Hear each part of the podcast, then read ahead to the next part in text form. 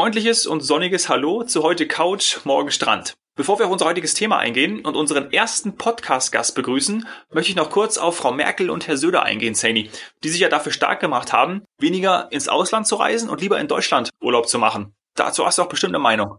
Ja, also so wie du mich kennst, habe ich da natürlich eine Meinung zu, weil einerseits äh, sagen sie damit ja, ähm, reist trotzdem, also bewegt euch trotzdem. Das ist so ein bisschen vielleicht auch, um eine Lanze mit der Tourismusbranche zu brechen, um zu sagen, ja, es ist schon wichtig, dass man reist. Ist ja auch ein psychologischer positiver Effekt für alle, die reisen. Allerdings ist es auch gleichzeitig ähm, wenn man sich auskennt, wie das dann aussieht in den Destinationen hier in Deutschland oder in den verschiedenen Regionen Deutschland, ist das nicht möglich.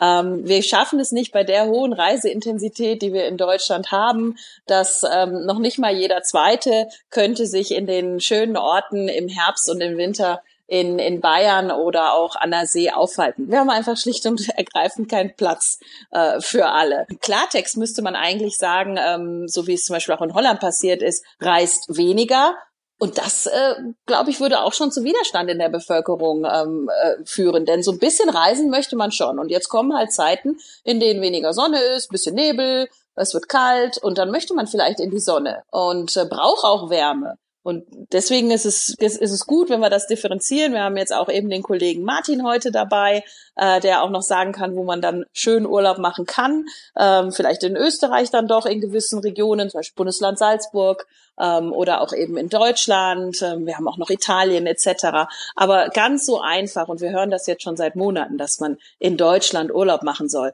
Ganz so einfach ist das nicht. Es ist ein bisschen teurer. Ähm, es ist bisschen schlechteres Wetter auch im Winter als vielleicht jetzt auf den Kanaren. Also wäre uns eher geholfen, wenn wir dann reisen können, aber eben uns an die Auflagen und an alle Sicherheitsmaßnahmen und Vorkehrungen halten und dann gesund wieder zurückkommen. Mhm. Lass es mal nicht Markus Söder hören, aber wir haben ja auch in diesen Podcast-Ausgaben schon jede Menge Tipps gegeben, zum Beispiel nach Rodos. Ja, da kann man ja auch noch wunderbar hinreisen und ein paar weitere werden wir hier noch geben. Martin, holen wir dich mit rein. Brauchst du Wärme ja, natürlich brauche ich Wärme, genau wie alle anderen Menschen auch. Äh, ich habe da einen kleinen Trick. Äh, entweder ist in den Regionen, wo ich bin, schönes Wetter und das ist Gott sei Dank oft der Fall, oder ich gehe in die Sauna. ja, was ja auf jeden Fall gut funktioniert und da bist du ja ein echter Experte und ich glaube auch so ein bisschen geboomt hat, darüber sprechen wir jetzt in den nächsten Minuten, ist ja die Eigenanreise. Saini, wie siehst du das mit der Eigenanreise? Bist du auch gerne mit dem Auto unterwegs und fährst dann in die Berge? Absolut, ja, ja. Das ist äh, eine der wichtigsten Komponenten für mich von, von sagen wir mal, äh, Jahresurlaub muss ein ganz großer Teil auch äh, in den in den umliegenden Ländern stattfinden. Ähm, gibt dann ja auch ein gewisses Gefühl von Freiheit, einfach alles ins Auto schmeißen und dann los. Äh, wie ich gerade schon gesagt habe, es kompensiert nicht unbedingt, dass man auch mal in der Sonne und am, am Strand liegen möchte. Aber ja, dieses Jahr war auch ich häufiger mit dem Auto unterwegs ähm, und auch in den Bergen. Wie zum Beispiel jetzt, was man immer noch darf, ist das Bundesland Salzburg. Das ist so ähnlich wie Tirol, also bitte nicht böse sein, alle Tiroler oder alle Salzburger, ähm, aber auch schön, hat auch Berge und Seen. Ähm, und da war ich auch als Kind schon sehr, sehr gerne. Puschelsee, Wolfgangsee und so weiter, da kann der Martin vielleicht noch was zu sagen. Ist traumhaft dort. Also Szene ist da in bester Gesellschaft, äh, was das Thema Urlaub im eigenen Land oder in den benachbarten Ländern angeht. Äh, denn das ist etwas, was viele gar nicht wissen, auch in unserer Branche gar nicht wissen, die wir immer von den Destinationen, so wie wir es in der Fachsprache nennen, von den Ländern äh, Spanien, Türkei, Ägypten und so weiter reden. Fakt ist, dass jeder dritte Urlaub eines Deutschen in Deutschland stattfindet. Da ist jetzt Österreich und Schweiz und Niederlande noch gar nicht dabei. Das heißt, übersetzt, Deutschland ist definitiv schon immer und auch vor Corona-Zeiten das beliebteste Urlaubsland der Deutschen gewesen. Mhm. Ähm, wie gesagt, äh, nicht bei einem Veranstalter, wie wir das sind. Äh, da spielt natürlich die Flugreise die größere Rolle. Aber wenn wir über alle Urlaubsreisen reden, die deutsche Bundesbürger machen, dann ist Deutschland mit weitem, weitem Abstand an der Spitze, sogar beim Haupturlaub. Man unterscheidet da zwischen Urlauben bis zu fünf Tagen und über fünf Tagen. Also beim Haupturlaub ist es jede dritte Reise, die innerhalb Deutschlands bleibt. Und wenn man die Kurzreisen dazu nimmt, von denen ja viele, viele auch in Deutschland unternommen werden, dann sind es sogar zwei Drittel äh, der Reisen, die in äh, Deutschland stattfinden. Mhm. Das sagt man ja generell, dass die Deutschen gerne reisen, dann auch anscheinend im eigenen Land. Hat das denn aber trotzdem im Zeitverlauf zugenommen? Nun, also äh, generell hat das im Zeitverlauf zugenommen und ganz besonders natürlich in diesem Jahr. Ähm, wir haben äh, tatsächlich, äh, wenn man so will, durch Corona erzwungenermaßen natürlich im Deutschlandurlaub und ich zähle da mal Österreich und die Schweiz, das sind die deutschsprachigen Länder, ähm, äh, eine, eine ja, äh, ja, dramatischen Anstieg im positiven Sinne erlebt, äh, weil eben viele Menschen entweder in andere Destinationen, in andere Länder nicht reisen durften oder wollten, aber trotzdem Urlaub machen wollten und äh, das war die Chance für den, äh, äh, für den Bereich, den ich äh, hier bei der FDI leite, nämlich den Eigenanreisebereich, wie wir das nennen, also Autourlaub letztendlich, äh, dass wir hier entgegen allen anderen äh, Destinationen äh, sehr, sehr stark zugelegt haben. Äh, auch jetzt in diesen Tagen noch haben wir täglich äh, Buchungseingänge, die weit über dem liegen, was wir in normalen Jahren haben. Das heißt also, äh, ja, wenn man so will, äh, äh Deutschland, Österreich äh, und die Schweiz sind die Gewinner, äh, was die Urlaubsdestinationen angeht. Mhm. Also wenn man von Eigenanreise spricht, meint man hauptsächlich Auto oder kann man da noch etwas anderes drunter subsumieren? Ja, also der Begriff Eigenanreise ist eigentlich äh, ja ein, ein Branchenbegriff. Kein Mensch auf der Straße würde, wenn man ihn fragt, äh, wo machst du Urlaub, sagen, ich mache einen Urlaub in, eigen, in eigener Reise, äh, sondern ich sage, ich mache einen, Autourlaub oder ich fahre mit der Bahn in den Urlaub oder ich mache halt einen Flugurlaub. Äh, von daher wehre ich mich auch innerlich so ein bisschen gegen den Begriff Eigenanreise, den wir in der Branche äh, nutzen, genauso wie es auch äh, den Begriff erdgebundene Reisen gibt. Äh, furchtbares Wortgebilde, äh, was kein Mensch normalerweise verwenden würde so, so ticken halt äh, Fachleute manchmal, dass sie diese Worte erfinden, die es in der Realität gar nicht gibt. Nein, aber auf deine Frage zurückzukommen, es ist natürlich so weit über 90 Prozent die Autoreise. Äh, der, der, derjenige, der also mit seinem eigenen Auto unterwegs ist, einige tun das mit der Bahn. Ähm, auch das ist eine ja, Form der Eigenanreise, aber letztendlich wäre es auch eine Flugreise, die macht man ja auch selber. Äh, also die Differenzierung fällt da so ein bisschen schwer. Äh, einigen wir uns darauf, wir reden über die Autoreise. Saini, du, deine liebste Eigenanreise war auch mal mit dem Auto zum Surfen nach Portugal? Nee, das wäre mir jetzt persönlich zu weit, wenn ich jetzt da irgendwie nicht ein äh, VW, also Klassiker wieder so ein äh, Klischeebild, wenn ich da jetzt nicht einen VW-Bus hätte, wo ich das, genau, ja. ich das Surfboard reinschmeißen kann, ähm, dann dann die ganze Küste nach Frankreich-Küste mitnehmen und da auch noch überall surfen gehen und dann bis nach Portugal runter. Klar, könnte man auch als Eigenanreise bezeichnen, ist aber nicht das Geschäftsfeld, in dem der Martin äh, Experte ist und ist auch nichts, wo wir jetzt ähm, sagen, dass, dass damit beschäftigen wir uns täglich sondern bei uns ist die Eigenanreise, ja, also das, das ist, das sind benachbarte Länder oder alle Länder, die man wirklich gut mit dem Auto ohne Zwischenübernachtungen, sage ich mal, erreichen kann. Wenn ich mir als Kind ähm, damals noch von Nordrhein-Westfalen aus äh, im, im Auto meiner Eltern über Nacht, äh, ich glaube, das hat teilweise sogar über 20 Stunden oder einen ganzen Tag gedauert, bis nach Kroatien gefahren bin, dann ist das auch eine Eigenanreise. Und Kroatien ist für zum Beispiel die Österreicher ein klassisches Eigenanreisezielgebiet.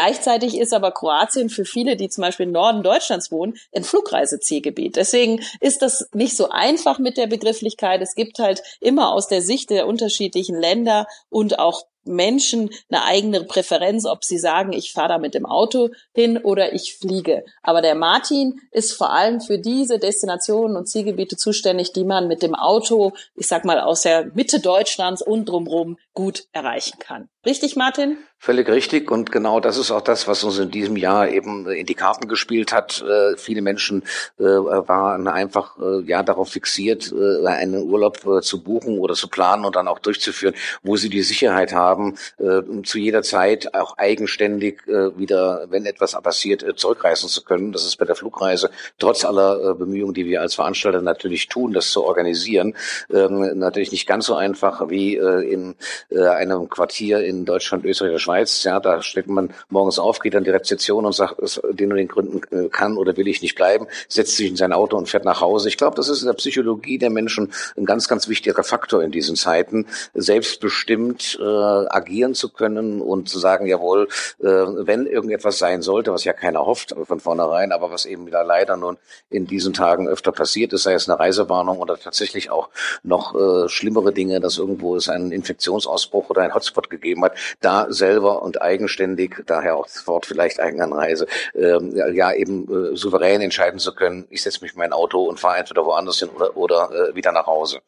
Ein ganz interessanter Aspekt, den ich vielleicht an der Stelle noch äh, platzieren kann, ist die Tatsache, dass wir in diesem Jahr, in diesem Sommer, der ja nun äh, leider fast vorbei ist, äh, eine ganz, ganz äh, enorme Entwicklung haben in der Verlängerung der Aufenthaltsdauer. Während wir also in den letzten Jahren äh, ja eigentlich im Wesentlichen Reisen gebucht haben, wo die Menschen so einen Kurzurlaub gemacht haben, drei, vier Tage, fünf Tage verlängertes Wochenende, haben wir in diesem Jahr einen sprunghaften Anstieg der Buchungen, die über zwei Wochen oder sogar teilweise drei Wochen gehen, äh, was ein ganz klares Zeichen dafür ist, dass es viele Urlauber gegeben hat, die eigentlich eine Flugreise äh, buchen wollten, geplant hatten äh, und diese eben aufgrund von Reisewarnungen oder auch persönlichen Entscheidungen nicht antreten durften oder wollten und dann sagen, ja, aber weg will ich trotzdem, die dann eben die Autoanreise äh, gewählt haben und eines der Ziele angesteuert haben, die sie mit dem Auto auch erreichen können. Das passt eben ganz gut zu dem Thema Haupturlaub. Also was der Martin erlebt hat und die Eigenanreise erlebt hat, ist, dass der Haupturlaub, die Hauptferienreise im Sommer, in, sagen wir mal, Schulferien oder Betriebsferien oder man hat seinen Haupturlaub im Sommer, dann ähm, ist es eine klassische Reise, die über eine Woche oder zwei bis sogar drei Wochen geht. Und das hat sich in den letzten Jahrzehnten ja immer wieder auch mit dem Flug sehr bewährt. Ähm, Finde ich auch einen ganz guten ökologischen Aspekt, dass man jetzt nicht immer für Reisen fliegt, die irgendwie nur zwei Nächte dauern, sondern dass man da die Haupt, den Haupturlaub nimmt und sagt, für, für zwei, drei Wochen ähm, Aufwand, Nutzen, ähm, auch ökologische Aspekte sind da in Balance und dann fliege ich. Und jetzt dieses Jahr sind die Menschen eben in ihr Auto gestiegen und sind mit dem Auto ähm, innerhalb Deutschlands und drumherum unterwegs gewesen. Aber ich glaube, der Martin stimmt mir zu. Wir haben erlebt, dass das ein oder andere äh, oder die ein oder andere Destination, der Ort in Deutschland, an der Küste oder auch hier in Bayern mal an einem See in Österreich auf dem Berg, die sind an ihre Kapazitätsgrenzen gestoßen. Also alle Jahre könnte man das jetzt nicht so machen, dass der Boom anhält und niemand sonst hinfliegen kann. Aber es wird echt ein bisschen voll. Ja, also ich hoffe natürlich schon, dass wir äh, in diesem Jahr viele Menschen davon überzeugen konnten, auch künftig äh, hier Urlaub zu machen, was nicht ausschließt, dass sie auch ja. durchaus mal eine Flugreise machen äh, machen äh, sollten. Äh, was man nicht vergessen darf, äh, wir reden hier gerade, wenn es um die Kapazitäten geht, also um die freien Hotelbetten, äh, reden wir ja in den meisten Fällen über einen sehr eingegrenzten Zeitraum, nämlich den Juli und August, wenn alle Ferien haben. Äh, machen wir uns nichts vor, auch in den Jahren davor, auch ohne Corona war die Ostsee, war die Nordsee, waren die Alpen im Juli und August ausgebucht. Das ist keine Situation, die wir erst jetzt erlebt haben. Also mehr als voll geht nicht. Und von daher in der Tat äh, war es eine gewisse Herausforderung, auch für uns als äh, Veranstalter äh, und äh, meinen Kollegen im Einkauf, die Hotelbetten, die wir ja lange voraus reservieren bzw. blocken, dann in dieser Situation auch zu halten äh, und unseren Gästen zur Verfügung stellen zu können. Also in, wir hatten dieses Jahr äh, eher die Herausforderung, äh, genügend Kapazitäten, genügend Hotelbetten und dergleichen, äh, die für unsere Gäste äh, ja reserviert waren, auch zu sichern, auch zu halten, äh, als neue Gäste zu finden. Die Nachfrage war definitiv größer als das Angebot, was aber nochmal wiederholt äh, in der Hochsaison ja nichts Ungewöhnliches ist. Viele sind ausgewichen auf Destinationen und auf Regionen, die vielleicht nicht ganz so nachgefragt sind, Mittelgebirge, Harz, Sauerland, Eifel, äh, die Regionen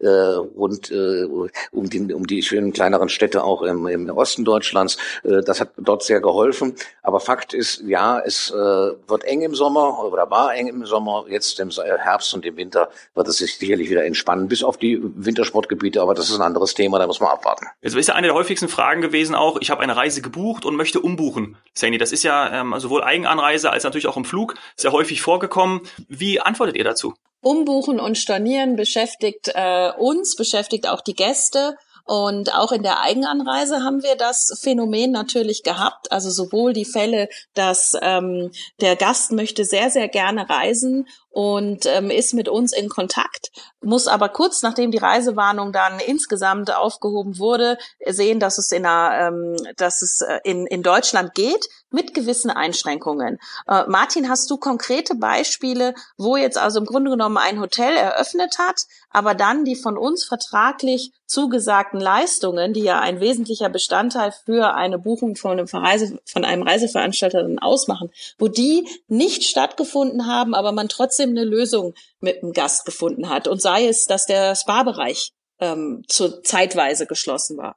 Ja, das war vor allen Dingen in den ersten Tagen nach dem Lockdown, also äh, Mitte März, äh, tatsächlich unsere größte Sorge, dass wir die gebuchten Gäste, äh, die sich auf den Urlaub gefreut haben in dem äh, Frühjahr und im Sommer eben äh, nicht mit dieser Reise beglücken konnten, weil der Hotelier es auch nicht konnte, weil er entsprechende Vorschriften bekommen hat. Äh, Gott sei Dank ist das äh, relativ selten dann in der Realität Realität passiert.